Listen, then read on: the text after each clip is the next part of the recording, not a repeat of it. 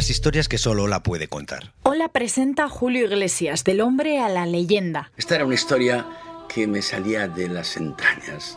El- al final las obras quedan y las gentes se van. Y yo estaba muerto. Y esa fue una canción de aleluya, una canción de recuperación. No te pierdas el podcast Julio Iglesias, del hombre a la leyenda. Una historia que solo Ola puede contar. En hola.com o donde quiera que escuches tus podcasts.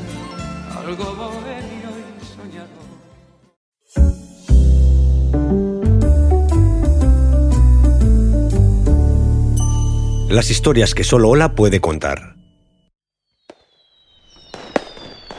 La noche del 5 de noviembre de 1995 se celebraba la Bonfire Nights, una fiesta que conmemora el fracaso de una conspiración contra la monarquía de Jacobo I en 1605.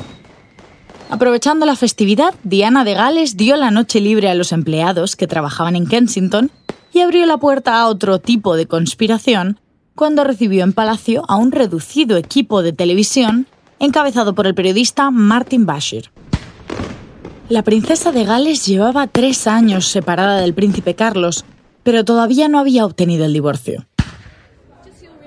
Diana dio una impactante entrevista en la que contó, entre otras cosas, que eran tres en su matrimonio, con relación al amor entre Carlos y Camila.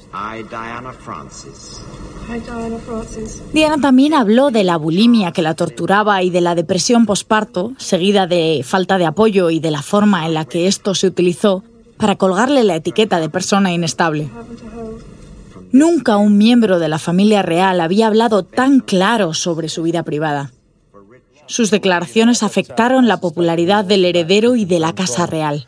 Paris, the reports that Diana, Princess of Wales, has been killed in a car accident. 26 años después, los Sussex dan la segunda entrevista explosiva de la historia de los Windsor.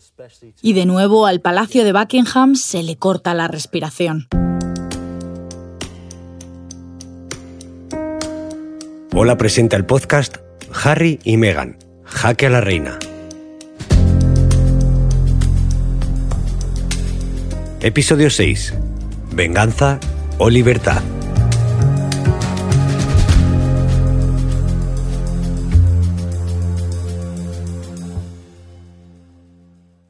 Harry y Meghan se han independizado de la maquinaria de palacio y de la familia real. Llevan un año oficialmente fuera de la monarquía. Ya no representan a la reina y están a punto de cumplir el periodo de transición que acordaron con ella en la cumbre de Sandringham. Ahora, los duques de Sussex, porque el título lo conservan a modo de cortesía, viven en Los Ángeles. Han cerrado acuerdos multimillonarios que les sirven para mantenerse y continuar con su servicio público. Y son la portada del número más deseado de la revista Time, el de las personalidades más influyentes del año. Ahora sí, los Sussex viven como quieren. El periodista Martín Bianchi, redactor jefe de Hola, nos habla de esta etapa en la vida de Harry y Meghan. Les está yendo fenomenal en Estados Unidos y son los reyes, allí son reyes. Que si en Reino Unido nunca iban a ser reyes.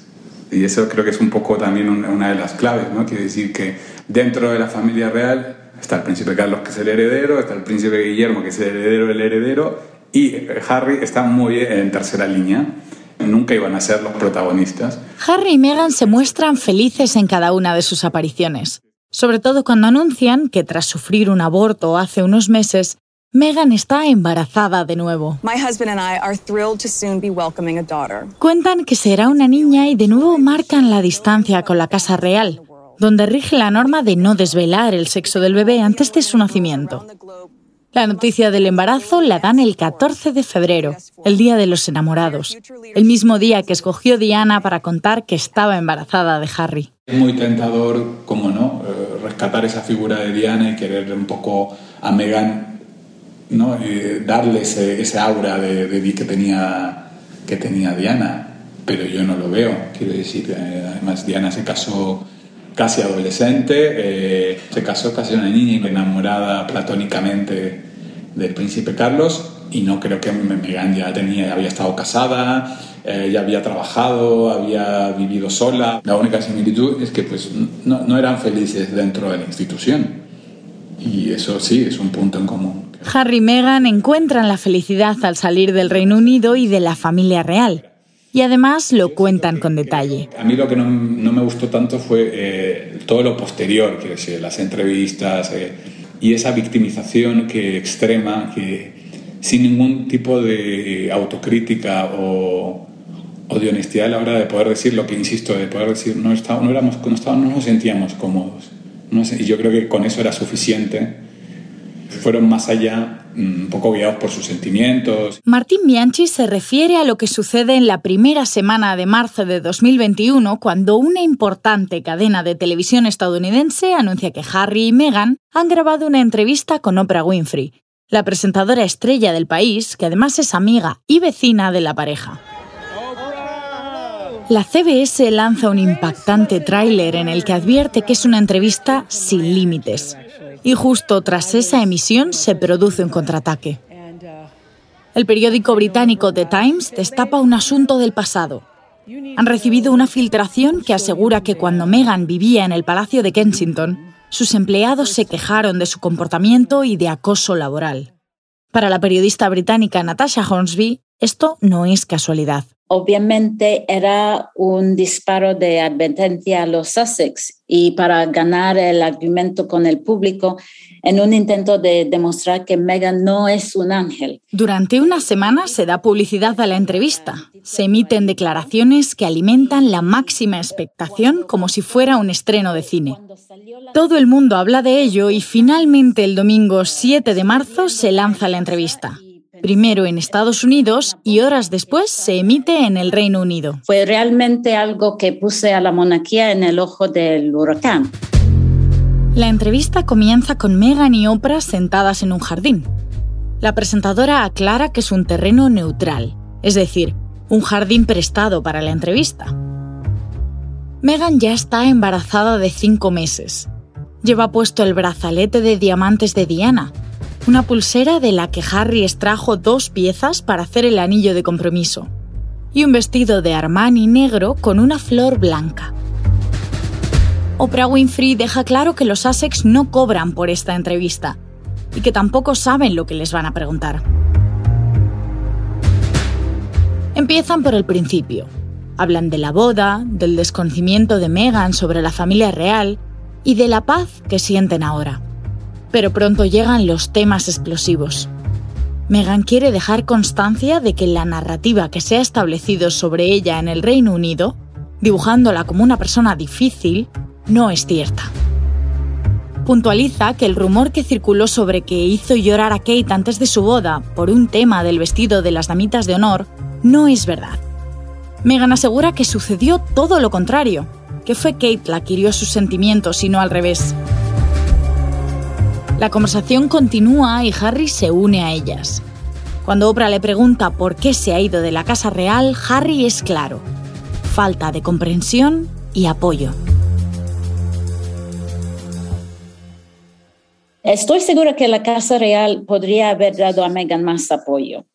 Ah, eh, lo digo esto como una mujer negra. Muchas personas negras entienden lo que es entrar en una institución donde la mayor parte de la gente es blanca. Igual que cuando entras a una institución antigua como mujer, vas a tener una experiencia diferente que un hombre.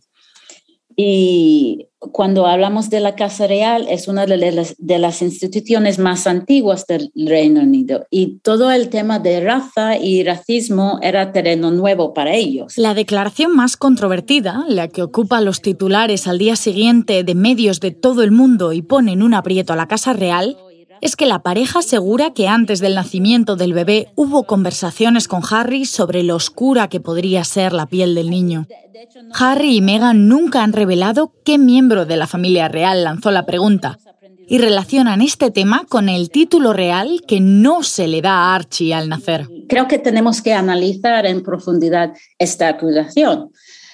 La reina tiene 12 bisnietos y solo tres de ellos son príncipes. Lo que nos explica es que la descendencia de Harry y Meghan no tiene derecho al título de príncipe o princesa, al menos no de momento, no hasta que su abuelo, es decir, el príncipe Carlos, sea rey. El rey Jorge V creó una serie de normas para limitar el tamaño de, de la familia real.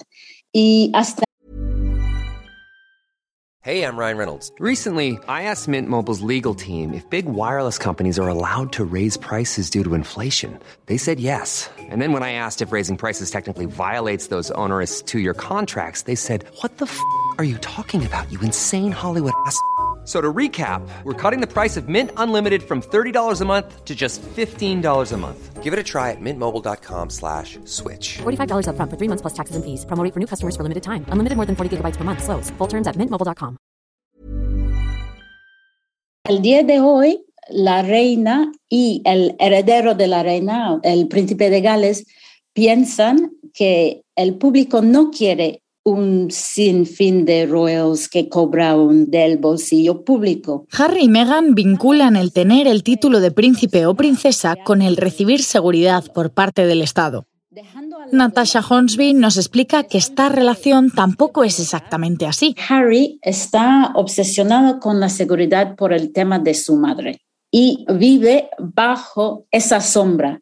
Así que siempre habla de la seguridad, pero son muchos los royals que no tienen protección oficial. Y además, lo que tenemos que pensar son los gastos. Pagamos 127 millones de euros por la seguridad real. En el país en el que la Estatua de la Libertad es un icono, Oprah Winfrey pone los ojos en órbita cuando Meghan cuenta que al entrar en la Casa Real entregó su pasaporte, su licencia de conducir y sus llaves. Un modus operandi que por cuestiones de seguridad podría tener algún sentido. Habló de una pérdida de libertad, de identidad, pero creo que eso pasa a todas las personas que entran en una institución así, que ya no puedes tener la libertad eh, que tenías antes, que tampoco hace vida normal. Eso es algo que Meghan no entendía de la familia real. Martín Bianchi analiza la entrevista en clave periodística y hace hincapié en que Oprah Winfrey no fue muy crítica en sus preguntas. Son argumentos que yo creo que bueno, que para el público estadounidense sobre todo, pues calan más, que, que, que no hubo ese contraste un poco de o crítica un poco para dilucidar un poco mejor ¿no? esos argumentos, incluso lo de la salud mental. Se refiere al momento en el que Meghan le cuenta a Oprah que estando embarazada su salud mental se debilitó tanto que llegó a no querer seguir viva. Meghan dice que suplicó pidiendo ayuda, que literalmente dijo, estoy preocupada por mi bienestar mental. Sin embargo, esa ayuda, según ella, nunca llegó por el canal oficial. Tú te puedes poner en manos de médicos sin necesidad de entrar en una maquinaria burocrática de palacio. Otra cosa es que quizá no tuviera el palacio la sensibilidad como para decir eh, tenemos que ir rápidamente. Eso probablemente, no lo dudo, porque ellos tienen otras prioridades y es verdad que ellos tampoco son la primera línea. Megan cuenta además que fue silenciada y establece un paralelismo entre su historia y la de la sirenita que pierde su voz para estar con el príncipe. Un relato que es lo mejor, pues encontrar uno bueno y uno malo. Es como un cuento infantil, ¿no? Es como lo más fácil, lo más básico. No quiero quitar, digamos, eh, fuerza a sus argumentos, pero, no sé, pero bueno, esa es su verdad y luego habrá otras partes que tendrán otras verdades y quizá la verdad objetiva sea como un punto intermedio. En este cuento, la única que se libra del papel de villana es la reina, porque la pareja solo tiene buenas palabras para ella. No corren la misma suerte el resto de los personajes. Harry habla de dinero y cuenta que su familia le cortó la financiación durante el primer trimestre del 2020. Recordemos que estando dentro de la Casa Real, Harry recibía más de 2 millones de euros de la partida que cobra el príncipe Carlos del Ducado de Cornualles. Un dinero que no proviene de fondos públicos y que se considera privado. Al dejar la Casa Real, se filtró que la pareja seguiría recibiendo ayuda del príncipe Carlos durante el primer año. Y esto es una verdad a medias. El príncipe Carlos les cerró el grifo antes de lo acordado, pero no tan pronto como ellos señalaron. Harry habla de otros temas prohibidos para un príncipe. Por ejemplo, que en este proceso hubo filtraciones malintencionadas desde dentro y deja ver que la familia real no es un equipo, que entre ellos hay luchas de poder, intereses económicos y celos. Sobre todo en lo que insiste Harry una vez más, es que la historia de su madre se repite con Meghan, pero esta vez es más peligrosa porque se le agregaba raza y redes sociales.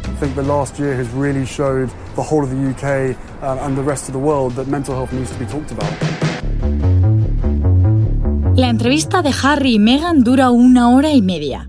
Se convierte en el programa de entretenimiento más visto del año, tanto en Estados Unidos, donde la vieron más de 17 millones de personas, como en el Reino Unido, seguida por 11,3 millones. ¿Cómo la vieron los Windsor? ¿La vio la reina? ¿La vio Carlos? ¿O fueron sus secretarios los que se enfrentaron a ese momento? El Palacio de Buckingham tarda 36 horas en elaborar una respuesta y llega firmada por la reina. Palacio de Buckingham, 9 de marzo de 2020. Toda la familia está entristecida al conocer los desafiantes que fueron los últimos años para Harry y Meghan. Los asuntos abordados, en particular los raciales, son preocupantes. Si bien algunos recuerdos pueden variar, son tomados muy en serio y serán abordados en privado. Harry, Meghan y Archie siempre serán miembros muy queridos de la familia. Esta es la escueta reacción oficial, pero a Guillermo su respuesta se le va de las manos en el primer acto que tiene. Está junto a Kate en una escuela de Stratford, al este de Londres, y un periodista le pregunta si ya ha hablado con Harry sobre la entrevista. Guillermo responde airado, hasta con un punto de amenaza, y dice que no ha hablado con su hermano, pero que lo hará. Aunque el tema podía haber quedado aquí, termina estallando cuando le preguntan si su familia es racista. No somos en absoluto una familia racista, responde Guillermo. Está enfadado y la norma de no dar explicaciones parece cosa del pasado. En ese momento, cuando Guillermo habló con ese periodista, vimos la disciplina de Kate, porque Kate no dijo nada y podrías ver por su lenguaje corporal que era un tema muy explosivo en casa, pero ella no dijo nada porque tiene una disciplina absoluta. Kate representa el lema británico Keep calm and carry on. Mantén la calma y continúa. Sin embargo, la paciencia de Guillermo se termina. Los ataques de su hermano a la monarquía son ataques contra él, contra su presente y contra su futuro. Entonces, al príncipe Guillermo le llega la oportunidad de ajustar cuentas, esta vez con el pasado, y da un comunicado demoledor. BBC employees lied and used fake documents to obtain the interview with my mother. Es inevitable no contar esto que sucedió después de la emisión de la entrevista de los Sussex. Una investigación determina que la entrevista que dio Diana en 1995, la que mencionamos al principio y sirvió de ejemplo a Harry y Meghan para contar su verdad, fue obtenida con métodos poco éticos. La investigación concluye que el periodista de la BBC actuó de manera engañosa y falsificó documentos para lograr el encuentro con la princesa de Gales. En concreto, el periodista creó extractos bancarios falsos que sugerían que la princesa estaba siendo vigilada por su entorno. The BBC's failures contributed significantly to her fear, paranoia and isolation that I remember from those final years with her. El príncipe Guillermo opina en un tono duro y sin precedentes que este engaño influyó sustancialmente en lo que su madre dijo en la entrevista. Sin embargo, esta investigación también determina que independientemente de las tácticas usadas, Diana estaba en ese momento interesada en la idea de una entrevista para contar su versión.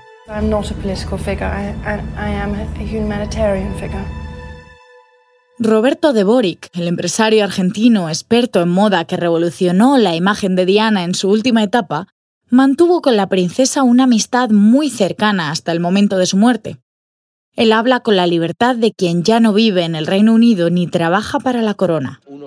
Dvorik no está de acuerdo con la idea de restar sinceridad al relato de Diana. La historia te lo cuenta, fue controvertido, pero realmente fue un testimonio de vida lo que hizo Diana.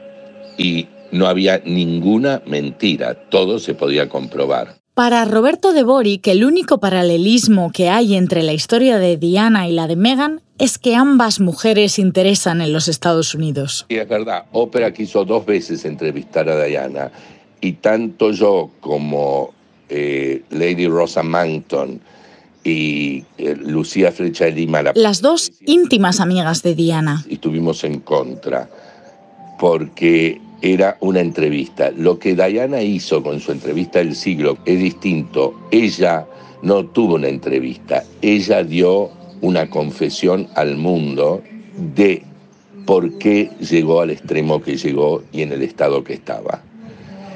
Lo sabré bien porque al día siguiente volé con ella a la Argentina, se arrepintió en cierta manera no y en cierta manera sí, como pasan en estas cosas.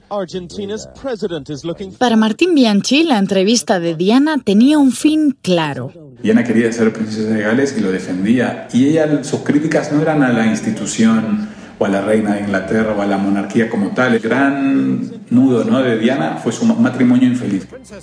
Esa entrevista le ayudó a ella a que finalmente la reina tomara la decisión de poder autorizar el divorcio de ese matrimonio que llevaba ya varios años separado, roto, mm, que no se resolvía. Ella sabía muy bien, y la gente que la conocía sabe perfectamente, que Diana conocía perfectamente cómo funcionaban los medios de comunicación. Divorce and the divorced have never been acceptable recent options for once and future kings. En esto puede haber un paralelismo, y es que Harry ha sido muy crítico con ciertos medios de su país pero en su nueva vida no se ha apartado de ellos. La vida pública la están viviendo, quiere decir, no es que se retiraron de la vida pública, todo lo contrario. Ahora van a tener muchísima más exposición. Otra cosa es que ellos ahora puedan controlar mejor cómo lidiar con esa exposición, que es verdad que en una institución como la monarquía se maneja de otra manera. Las encuestas demuestran que la entrevista con Oprah Winfrey ayudó a la pareja a posicionarse en los Estados Unidos. En el Reino Unido sucedió lo contrario la popularidad de Harry cayó a mínimos históricos, del 81% cuando anunció su compromiso al 31% de ahora. En el primer episodio contamos que Harry era el más querido, el que tenía el carisma de Diana y la valentía de un soldado. Pero esto ha cambiado. Harry no solo pierde los privilegios reales, también pierde el respaldo de los británicos que por encima de todo y de todos apoyan a la reina. Con este escenario para Harry no es agradable volver a su país, pero no siempre se puede elegir. Un mes después de la emisión de la entrevista, a punto de cumplir 100 años, el duque de Edimburgo muere. Es marido de Isabel II, el abuelo de Harry y quien ha impuesto las reglas a seguir en palacio. Harry debe regresar al Reino Unido para su funeral, que se celebra en el castillo de Windsor, donde se casó con Meghan.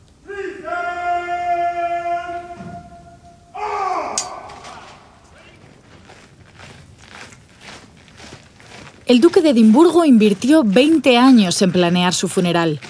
Su féretro se apoya en un Land Rover verde militar que él mismo diseñó. Como parte del cortejo fúnebre reaparece Harry, el centro de todas las miradas. Está serio, triste, tenso y estratégicamente colocado lejos de su padre y lejos de su hermano, para evitar la imagen de tensión. Esto no estaba en los planes.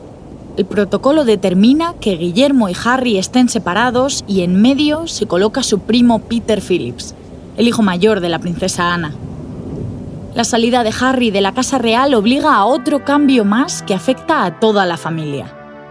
Al perder los honores militares, Harry ya no puede vestir de uniforme. Exactamente igual que ocurre con su tío Andrés, tras retirarse de la vida pública al ser denunciado por abusos sexuales relacionados con el caso Epstein. Así que la institución opta por que ningún Windsor lleve uniforme.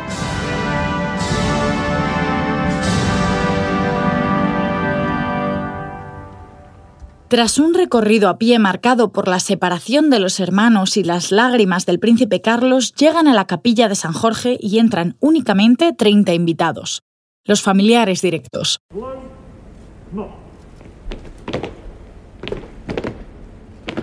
Por prevención contra el COVID se sientan muy separados entre sí, pero agrupados en ramas familiares. Por un lado están los Cambridge, por otro Carlos y Camila, luego los York, los Wessex. La reina de riguroso luto y con mascarilla se sienta sola, y esa imagen se convierte en una de las fotos del año. Harry también está solo. Meghan se ha quedado en California en su séptimo mes de embarazo. Es comprensible, es un viaje largo, Archie todavía es pequeño y hay una pandemia. Sin embargo, en su embarazo anterior, estando de siete meses, sí que voló de Londres a Nueva York para celebrar un baby shower que desató la polémica.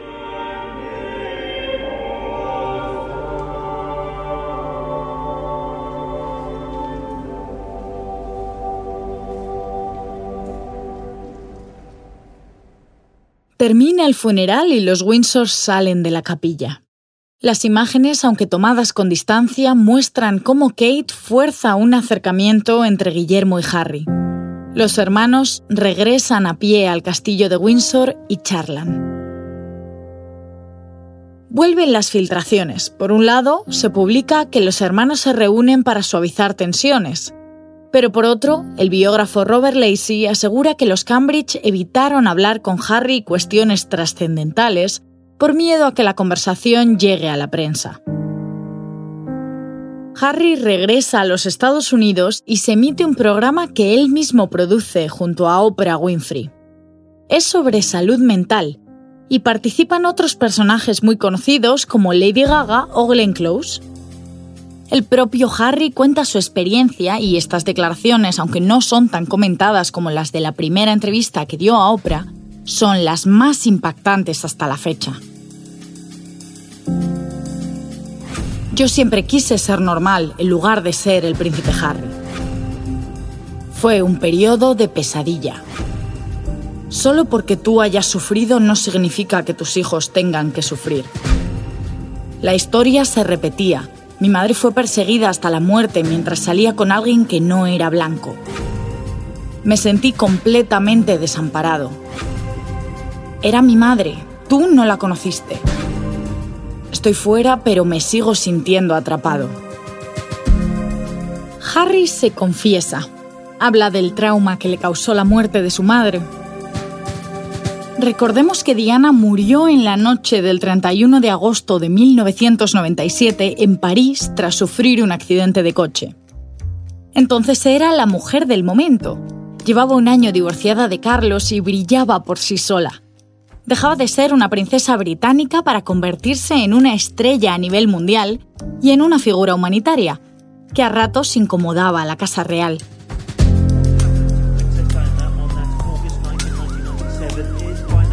Su muerte, cuando estaba en un breve romance con el magnate egipcio Dodi Al-Fayed, desató múltiples teorías de conspiración que desmontó la Policía Metropolitana de Londres tras una larga investigación que se bautizó como Operación Payet. Las conclusiones judiciales fueron que se trató de un homicidio involuntario por conducción gravemente negligente del conductor del coche en el que viajaba Diana y los paparazzis que le perseguían, siendo factores adicionales el deterioro del juicio del conductor debido al alcohol y el hecho de que ninguno de los ocupantes llevara puesto el cinturón de seguridad. Harry en cierta medida culpa a su familia de no haberle ayudado a superar la pérdida y confiesa que durante años tuvo ansiedad y que se refugió en el alcohol y las drogas. Explica que la terapia le ha convertido en una mejor versión de sí mismo. Harry ha transformado su debilidad en fortaleza y se convierte en un reclamo, una figura inspiradora para dar charlas sobre salud mental.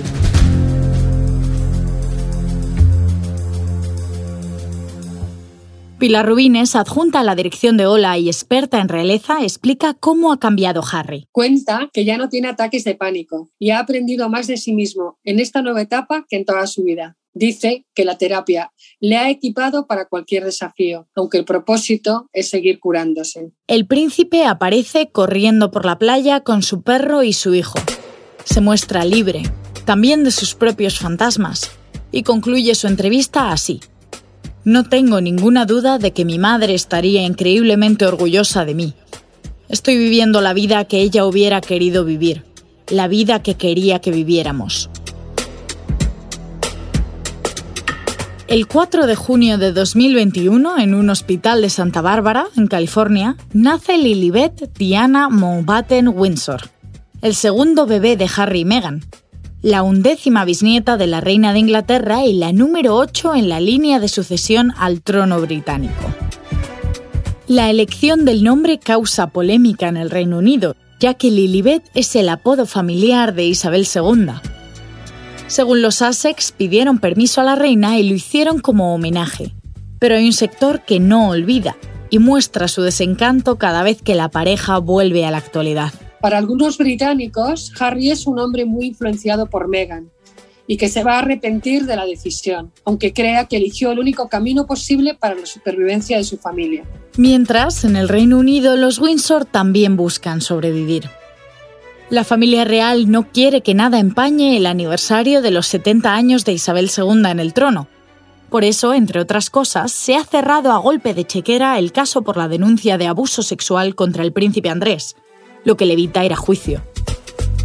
Aunque todos desean una larga vida a la soberana, es evidente que la institución trabaja para el inevitable relevo generacional, consciente de que el cambio es un momento delicado para la monarquía.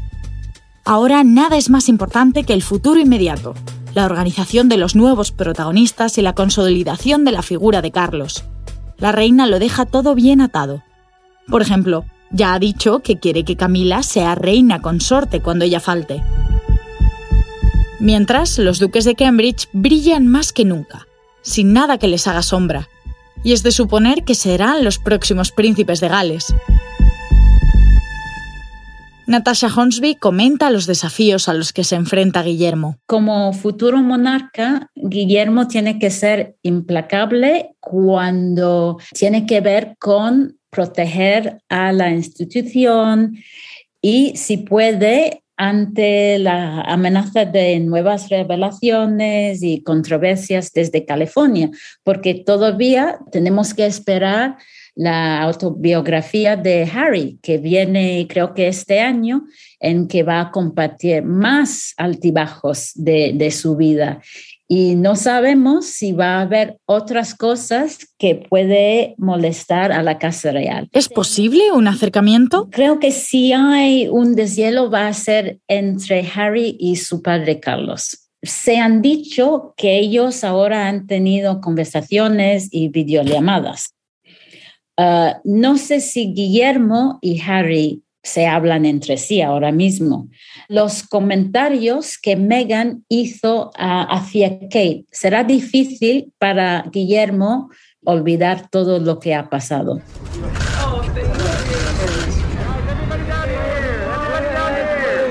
Cuando se cumplen dos años de su salida, Harry y Meghan dicen ser felices en California con sus hijos y sus perros. Su trabajo, el servicio público, ha sido reconocido por la Asociación Nacional Americana para el Avance de la Gente de Color, distinción que han recibido personalidades como Ella Fitzgerald, Mohamed Ali, Colin Powell, LeBron James, Rihanna o Jay-Z, y que les ayuda a afianzar su presencia en los Estados Unidos. Es especialmente significativo que una de las asociaciones más antiguas y prestigiosas que representan a la comunidad afroamericana haya reconocido el servicio de un príncipe británico, miembro de la élite que ostenta el poder del Reino Unido. How do I say good afternoon, you've done a great job in Dutch? Lo que ocurrió con Harry y Meghan fue una cuestión de comunicación, popularidad y definitivamente de jerarquía. Complicado todavía más por la cuestión racial y en una era en la que la historia se escribe o se inventa en Internet. Do you think I'm ready? We think you're ready. Danke well. Todd Sins in Ten Hag. And don't forget your hat. Ah, yes. Let's go. We're ready.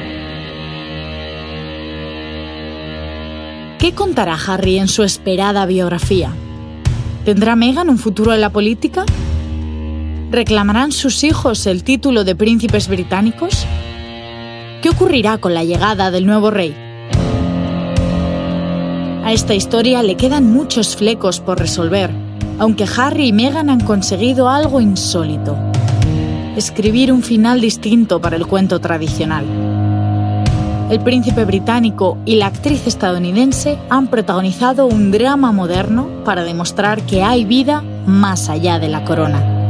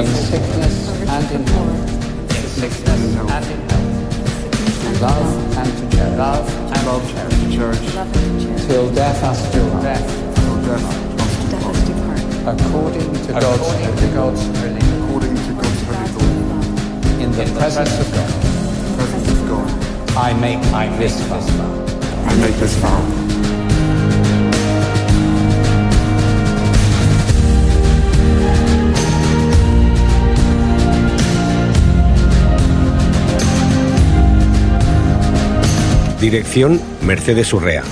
Guión Sira Acosta. Coordinación y producción Ana Toro. Locución Marina Ortiz y Pedro González. Consultoría editorial, diseño sonoro y edición, así como suena. Una idea original de hola.com.